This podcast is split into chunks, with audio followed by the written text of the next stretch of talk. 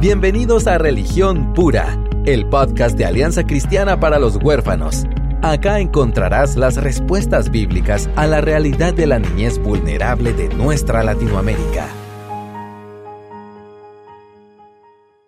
Bienvenidos a otra edición de Religión Pura, el podcast de ACH. Mi nombre es David McCormick, aquí nuevamente en esta plataforma virtual. Eh, la vez pasada estuvimos hablando con Clara Bastidas sobre, bueno, diferentes temas que nos estaba compartiendo un poco sobre su testimonio, de cómo trabajaba en el área de, derechos humanos y de verdad animamos a cada uno de ustedes a regresar a escuchar ese episodio.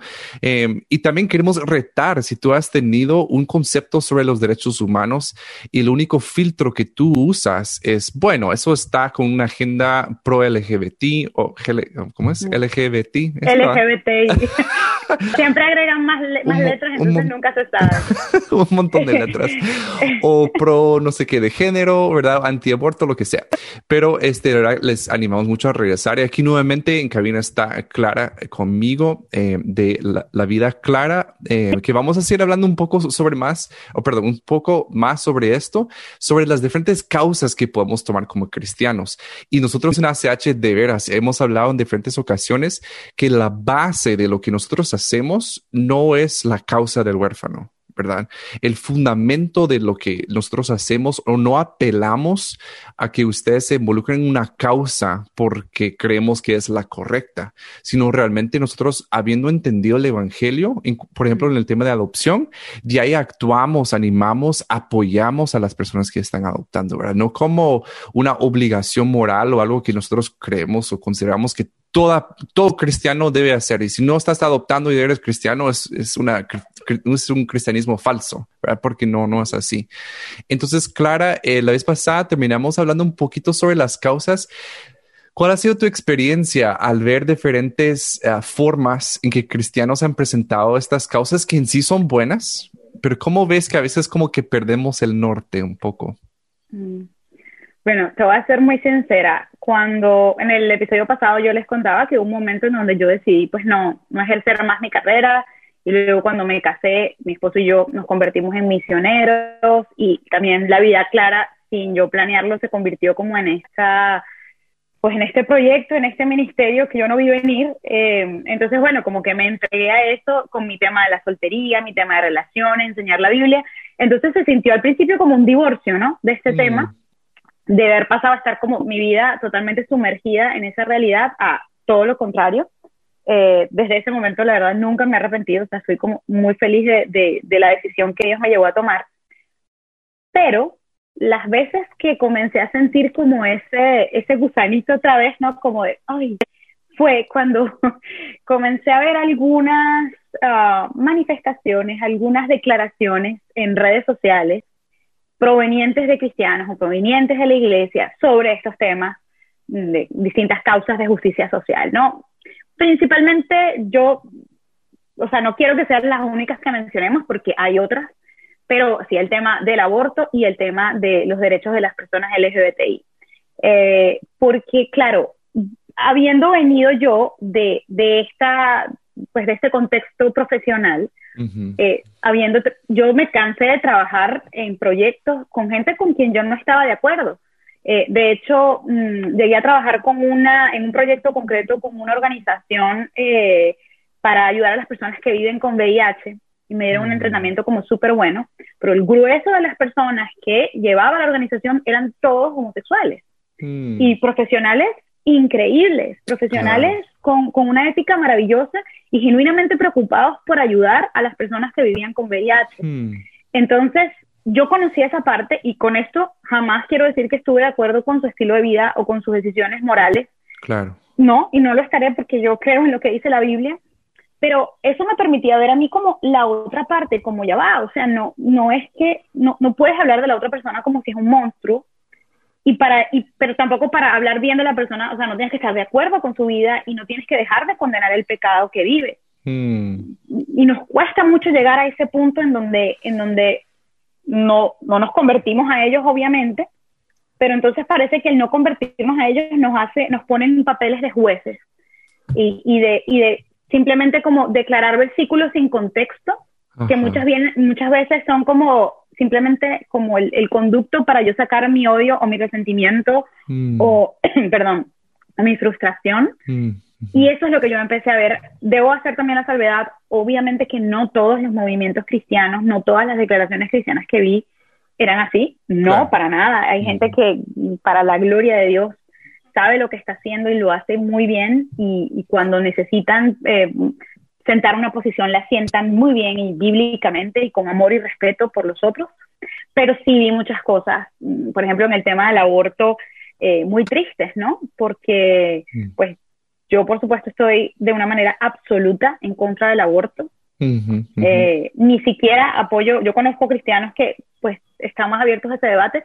Yo ni siquiera apoyo, pues, eh, como las causales de excepción para, para abortar. Me, de nuevo, reconozco que es un tema súper complejo, pero desde mi, desde mi lado, pues yo, yo, yo entiendo el valor absoluto y superior de la vida, mm, porque es la vida que el Señor nos da pero a ese mismo, como tengo yo, o sea, como si uno piensa en el espectro de estas posiciones, yo tengo de las posiciones más radicales eh, que hay con respecto al aborto, mm. pero entiendo la necesidad de mm. conversar sobre las cosas, entiendo la necesidad absoluta de entender el contexto de una mujer que va a abortar y de ofrecerle opciones y de, y de abordar todo su contexto. Yo no me encontraría nunca en el derecho de decirle a una mujer que aborta o que quiere abortar, eres una, lo que sea, ¿no? Lo que, lo que quepa aquí. Claro. y, emitir juicios de, de, de, dónde, cuál va a ser el destino, de esa, el destino eterno de esa persona. Pues bueno, obviamente, una persona que no conoce a Jesús, pues la Biblia nos dice cuál es su destino eterno, ¿no? Y por eso queremos alcanzarlo. Em, pero eh, mi preocupación ha venido principalmente porque creo que todos estos movimientos cristianos que no han sabido no solo expresar su posición, sino que muchas veces creo que hablan desde mucha ignorancia del tema. O sea, hmm. eh, eso genera mucho daño porque ni siquiera te da el nivel de debate para que tú puedas ser escuchado o para que alguien escuche cuáles son los principios de Dios. Hmm. Y voy a poner un ejemplo aquí como más aterrizable para que se entienda. Yo he escuchado cristianos que hablan indistintamente del tema de ser homosexual a el tema de ser transexual. Y es una cosa totalmente distinta. O sea, la orientación sexual es un concepto y es una cosa, y la identidad de género es otra completamente distinto. Y, y, hay una persona eh, homosexual que puede estar atraída por un, un, hombre que se ha atraído por un hombre que no tiene problemas de identidad de género, tiene problemas de orientación sexual. Exacto. Y esos son conceptos muy básicos. Eh, que, pero si yo voy a argumentar, yo tengo que conocer. Entonces, muchos argumentos de estos que se usan indistintamente y pues eso es serio, me parece grave, pero lo más grave es el, el cómo se abordan. la condenación, eh, los insultos, em, los rechazos de, de, ellos como seres humanos, que también, como, como decíamos, parten como de este lugar de superioridad moral, ¿no? De como yo soy un hijo de Dios y tú básicamente eres, voy a decir la palabra, una basura. Porque mm. ese es el mensaje que se da, ¿no? Y a mí me duele muchísimo, o sea, yo pues en mi trabajo llegué a encontrarme con, con niñas, porque la verdad todas eran adolescentes, que estaban considerando pues la, la posibilidad de abortar, venían ya de situaciones profundamente vulnerables. Claro. Y esto, y, y, pues el tener a un bebé solo aumentaba su situación vulnerable. Totalmente. Y, y yo pienso, yo pienso en estas chicas y escucho como estos mensajes que, que leo a veces, de nuevo, de algunos, no de todos, pero de, de algunos movimientos cristianos que además hacen una, estas afirmaciones categóricas pensando que esto, que esto es simplemente un debate objetivo, que no llega a nadie, que no llega a ningún sujeto, pero resulta que si yo soy la niña que está en ese contexto sufriéndolo y lo escucho, pues doble condenación para mí, porque ya estoy de por mm. sí enfrentada a una situación muy compleja y me hacen sentir como una basura y es como, sí, este, la vida del bebé, 100% de acuerdo. La vida del bebé, que es una persona que Dios creó y está allí, hay que hacer todo lo posible por salvarla. Mm. Pero, pero tú no puedes como despersonalizar la situación, porque así como no se trata solo de la madre, que es lo que hace el movimiento pro aborto, no se trata solo del bebé. Y, y, son dos extremos que se ven como muy, muy claros, ¿no? Entonces yo creo que todo esto, sí. Perdón, solo eh, eh, con esto también, ah, ¿sabes lo que me impacta a mí hoy, ahorita? O sea, seguramente hay personas escuchándonos en, diferentes países del mundo y, o sea, estadísticamente, un 10% de nuestros oyentes tiene una atracción homosexual. Mm. Y estoy seguro que tal vez 99% de ellos luchan en soledad. O sea, no han contado a nadie porque ¿qué es lo que escuchan más eh, de estas organizaciones o de estas personas? No, eso es malo. Entonces una persona empieza a creer, ah, entonces yo soy malo. También estoy seguro de que también la mayoría de nuestras audiencias son mujeres, que una, ah, un porcentaje, eh, no quiero decir alto, pero un porcentaje han abortado y no han dicho a nadie nunca porque está revestida de vergüenza esa situación, esa época de su vida y no ha logrado ni siquiera en la iglesia hallar un lugar seguro para sanar. Mm. Entonces también esos argumentos, como tú dices, no son, no son como solamente como sobre em, ideas y teorías. Para las personas que la están viviendo son cosas reales y necesitan más que argumentos para atender su necesidad. Sí, y David, aprovecho algo que yo aprendí mucho con este tema, mucho después que, que trabajé en, el movimiento de derechos humanos. Yo no sé si tú has escuchado de él, pero fue cuando conocí a mi paisano, Carlos Catarí. Eh, Carlos Catarí es, él se define a sí mismo como un ex homosexual, actualmente está casado con una chica súper linda, ellos viven cerca de donde vivo yo, uh, en, bueno, no vivo en Montreal exactamente, pero estamos en pueblos vecinos, y yo tuve la oportunidad junto con mi esposo de conocerlo, y algo que él me decía fue, fue algo que yo quisiera que escucharan todas las personas que luchan con su orientación sexual o con su identidad de género, que decía, es que Clara, cuando tú realmente te encuentres con Jesús, ya, ya la lucha no va a ser quiero cambiar, sino la lucha va a ser quiero permanecer en Cristo. Y esa permanencia mm. es lo que trae el cambio. Wow. Entonces, no, el, el, testimonio de él, de verdad, sí, las personas que nos estén escuchando, los invito a seguirlo. Carlos Catarí, él tiene un canal en YouTube y una cuenta en Instagram, mm, creo que está incluso escribiendo un libro, y, yo he visto su testimonio pues de cerca, porque lo conozco, y me parece que, es muy valioso en ese sentido, y es el mensaje que como cristianos deberíamos comunicar. Si yo conozco a una persona que esté luchando con cualquier tipo de pecado, eh, y, me, y a mí me da un poco de risa también, ¿no? Porque nosotros hablamos del pecado de la homosexualidad y el pecado del aborto, que son graves y son pecados, pues, serios, ¿no? Delante del Señor, pero es como si fueran los únicos, ¿no? Pero resulta que las personas alcohólicas o los maridos abusadores dentro de un matrimonio cristiano o las personas que son mentirosas, criticonas, pecan exactamente igual que el que es homosexual y que el que aborta. Y no nos gusta, ¿no? Eso como, son, como pecados más aceptables, pero ningún pecado es aceptable delante de Dios. Entonces yo creo que el mensaje es acercar a las personas a Jesús, a la persona y a la obra de Jesús, eh, y a su redención y confiar en que el Espíritu Santo hará la obra, porque así es Él. Una persona que no, y lo digo también pues por mi testimonio de vida, cuando les hablé de la soltería, todos esos desórdenes que yo tenía, mi idolatría, eh, ¿cuándo se fueron? Cuando yo decidí que se fueran, no, se fueron cuando yo me acerqué realmente a Cristo hmm, y, y Él me transformó. Y eso es algo que pasa naturalmente al permanecer en Él, ¿no? Entonces, eso no quiere decir que no vamos a hablar ¿no? de lo que está bien y lo que está mal y exhortar a nuestros hermanos a no pecar, pero fíjense que es una perspectiva donde yo no, donde no hago, hago sentir a la persona mal eh, porque ah, se va a perder y es una basura, eh, sino que, claro, podemos hablar muy mal del pecado y hay que hacerlo. Yo misma en mis estudios bíblicos, a mí me encanta, me encanta como hablemos del pecado y de todo lo que estamos haciendo mal, porque ese es el ánimo de, de, todo el Nuevo Testamento, bueno, Antiguo y Nuevo Testamento. Pero, pero, ¿qué necesitan las personas? ¿Nuestro regaño o necesitan a Cristo? Sí, y sabes algo que, que, estoy leyendo un libro de Diane Langberg, que es una persona que ah. compartimos muchísimo, que el sufrimiento del corazón de Dios.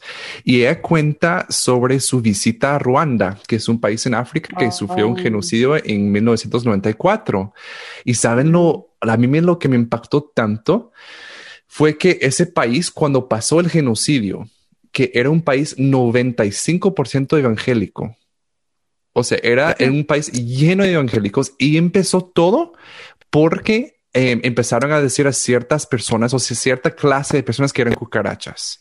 Entonces ya se iba como que, que, minimizando su valor, su dignidad y resultó en que vecinos mataban a vecinos y, ¿verdad? o lo que comenzó con insultos, o sea, el camino nos llevó a ser uno de los peores genocidios de, de, de, de ese de la historia. Entonces, sí, entonces también cuando creemos como, ah, tampoco es para tanto, ¿verdad? O sea, algunos insultos, incluso, ¿verdad? Como que se ha aceptado más.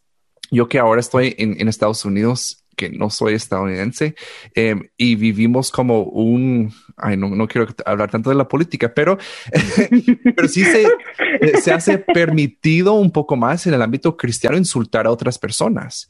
Y en mi mente yo digo, así comienza, o sea, es un, es un, es un tipo de violencia eh, que resulta en otras cosas, ¿verdad? bueno, pero es que, ¿qué nos dijo Jesús? O sea, tú no tienes que matar físicamente a alguien para ya estar cometiendo homicidio porque ya pasó en tu corazón cuando tú odias a tu hermano. Entonces, y, y, o sea, y no está diciendo, es como si lo mató, no, no, está diciendo, ese es el homicidio, sí. porque, porque se configura en tu corazón. Entonces, sí, eh, yo estoy súper de acuerdo contigo, David, eh, esto hay que tomárselo en serio. Y, y fíjense, o sea, a mí me parece muy curioso que estemos haciendo como pues esta crítica, porque es una crítica, eh, a, que nos, a cómo nos comportamos como iglesia en medio de la defensa de causas buenas. Ajá, sí. es muy paradójico, ¿no? Porque es como, pero se supone que estás defendiendo algo bueno, ¿cómo terminas atacando a alguien, ¿no? O cómo mm. terminas matando a alguien con, con, las palabras de tus labios. Entonces, eh, realmente yo creo que hay mucho que reflexionar acerca de esto. eh, es un, son temas muy amplios porque nos podríamos quedar, ¿no? En, en, cada tema, el tema racial, el tema de la desigualdad económica, el tema de género, el, o sea, esto es infinito y bueno, por eso hay tantas organizaciones que trabajan con tantos temas, hay muchos grupos vulnerables, yo creo que el contexto mundial está haciendo que haya cada vez más, más tipos de grupos vulnerables, pero mm, no podemos perder de vista el llamado que nos hace el Señor. Y a veces yo me confundía porque la palabra es muy completa, pero decía, Señor, pero ya va, ¿qué tengo que hacer? Como predicarte a ti y recordar que tú dijiste que, que, no, que, que pobre siempre habría entre nosotros, pero también tengo un evangelio que me dice que yo tengo que amar al otro y vestirlo y, pensar siempre en el otro. Entonces yo decía, Señor, ¿qué? Y mi respuesta hasta ahora ha sido, todo. o sea, te toca hacer las dos cosas, ¿no? Este, entendiendo que la salvación de una persona no va a venir por toda la ayuda humanitaria que tú le des, la salvación de una persona va a venir por conocer el nombre de Jesús. Exacto. Pero eso no quita, ¿no? Que tengamos que, que, hacer otras cosas. Y, y, ya pues en este, en este tema, ¿no? De, de, pelear por estas causas, es difícil para el corazón, porque nosotros naturalmente, ¿no? Nos vamos, si, si nos identificamos con una causa, pues no solamente nos apasionamos y nos sentimos útiles y sentimos que tenemos propósito, sino que a veces podemos encontrar nuestra identidad ahí, como estábamos diciendo antes. Entonces, yo siempre exhortaría ¿no? a las personas que si tienen una causa que les apasiona, por supuesto, vívanla, como hacen eh, en la Alianza Cristiana, ¿no? O sea, eh, los huérfanos son un, un, tema que, que, requiere que sigan llevando su bandera y requiere que se siga hablando de la problemática para que más gente se entere, pero al mismo tiempo no podemos suplantar el Evangelio Y, y la gran comisión y, no es, y quienes somos nosotros como seres humanos con respecto a otro, como si la causa fuera entonces el Evangelio, la causa es el tema central, porque ahí entonces ya es pecado y ya la causa buena se convierte en un ídolo y ya nos juega en nuestra contra y genera todo este pecado de odiarnos, de insultarnos, de criticar, de, de derribarnos entre nosotros como hermanos y que además perdemos totalmente el argumento porque Jesús dijo que nos conocerían por el amor que tenemos entre nosotros. Exacto. Y no, no lo terminamos demostrando, ¿no? Sí, y son como esos símbolos que hacen un montón de ruido, pero no logramos nada, ¿verdad? Y yo creo que ahí es el peligro de que si, si no, no está fundamentado en el amor que es Dios, o sea, no, no, no es de Él, ¿verdad? Y algo también em, que también si la causa te aleja de tu identidad de ser embajador de reconciliación, porque hay, hay, hay, cosas que, nos dice la palabra, o sea, eh, embajadores de reconciliación. Me encanta esa figura, eh, como le describe Pablo.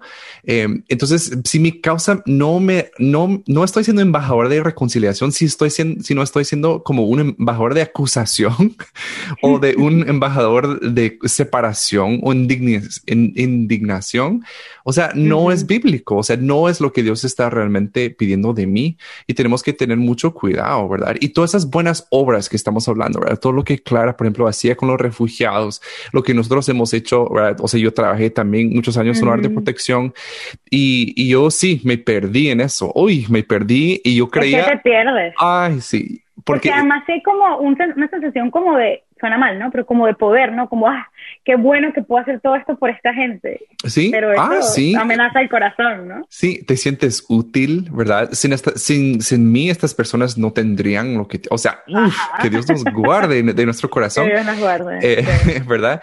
Pero de verdad yo me daba, yo me doy cuenta ahora, perdón, ahora viendo hacia atrás, de que cuando yo me alineo más con mi identidad con la causa, no puedo estar alineado con mi identidad como hijo de Dios. O sea, es una la otra cosa. No puede haber ambas, o sea, dos causas. Eres una sola cosa, eres una sola cosa. y, somos hijos de Dios, total. No, de acuerdo, David. Y bueno, realmente yo creo que eso puede ser como una buena conclusión, ¿no? Eh, de vivir nuestra identidad en Cristo significa puede significar muchas cosas, pero nuestra identidad no puede estar puesta en esas cosas. Y yo lo viví, o sea, yo lo, yo lo digo porque yo estuve allí, o sea, realmente me, me apasionaba tanto por algo bueno que terminó siendo también mi ídolo, mi identidad, mi seguridad. Eh, a veces ayudar eso, o sea, te da como una pequeña sensación de poder, no, no para usarlo en contra de las personas, obviamente, pero sí te sientes como wow, o sea, sin mí. Ajá. Y no, o sea, no puedes estar más equivocado en la vida. No puedes. Entonces, yo de hecho, después de trabajar tantos años con refugiados, ahorita estoy, el programa de francés que estoy haciendo con el Estado, todos mis compañeros son refugiados. Y es lo mm. máximo, o sea, y somos classmates, ¿no? O sea, somos colegas, estamos al mismo nivel. Y, y yo dije, y aquí estoy, o sea, como una refugiada más. Soy misionera, el Señor me envió, pero literal, o sea, como una refugiada más, con las mismas necesidades, con las mismas dificultades, y para mí ha sido muy lindo, porque mm. ha sido como que el Señor recordándome, ¿ves? O sea, al final lo que importa es, es, es, vivir para mí y las circunstancias pueden cambiar, de mil maneras pueden cambiar y, y la causa no es lo que nos va a dar la satisfacción de estar haciendo lo que tenemos que hacer, sino el propósito al que Dios nos ha llamado, mm. que puede que incluya algunas causas, pero no va a ser la causa, es mucho más alto que eso. Exacto, exacto. Sí, no, ya esperamos que, que, que, puedan reflexionar sobre eso, de verdad. Y, y tal vez no, no, ustedes en sus corazones no tienen causas sociales, ¿verdad? Tal vez tienen como una causa de como empresarial o algo así, pero cualquier causa de verdad que nos puede engañar y nos puede em, llevar lejos de donde Dios quiere que estemos. Quiero agradecer a, a Clara por estar con nosotros en esta edición eh, de Religión Pura y les invitamos a estar la próxima vez. Gracias por acompañarnos en Religión Pura, el podcast de Alianza Cristiana para los Huérfanos. Alabamos al Dios de la Biblia quien nos adoptó en Cristo para habitar en familia. Y agradecemos la generosidad de Radios Frater, quien nos recibe en sus estudios para realizar esta producción. Hasta la próxima semana.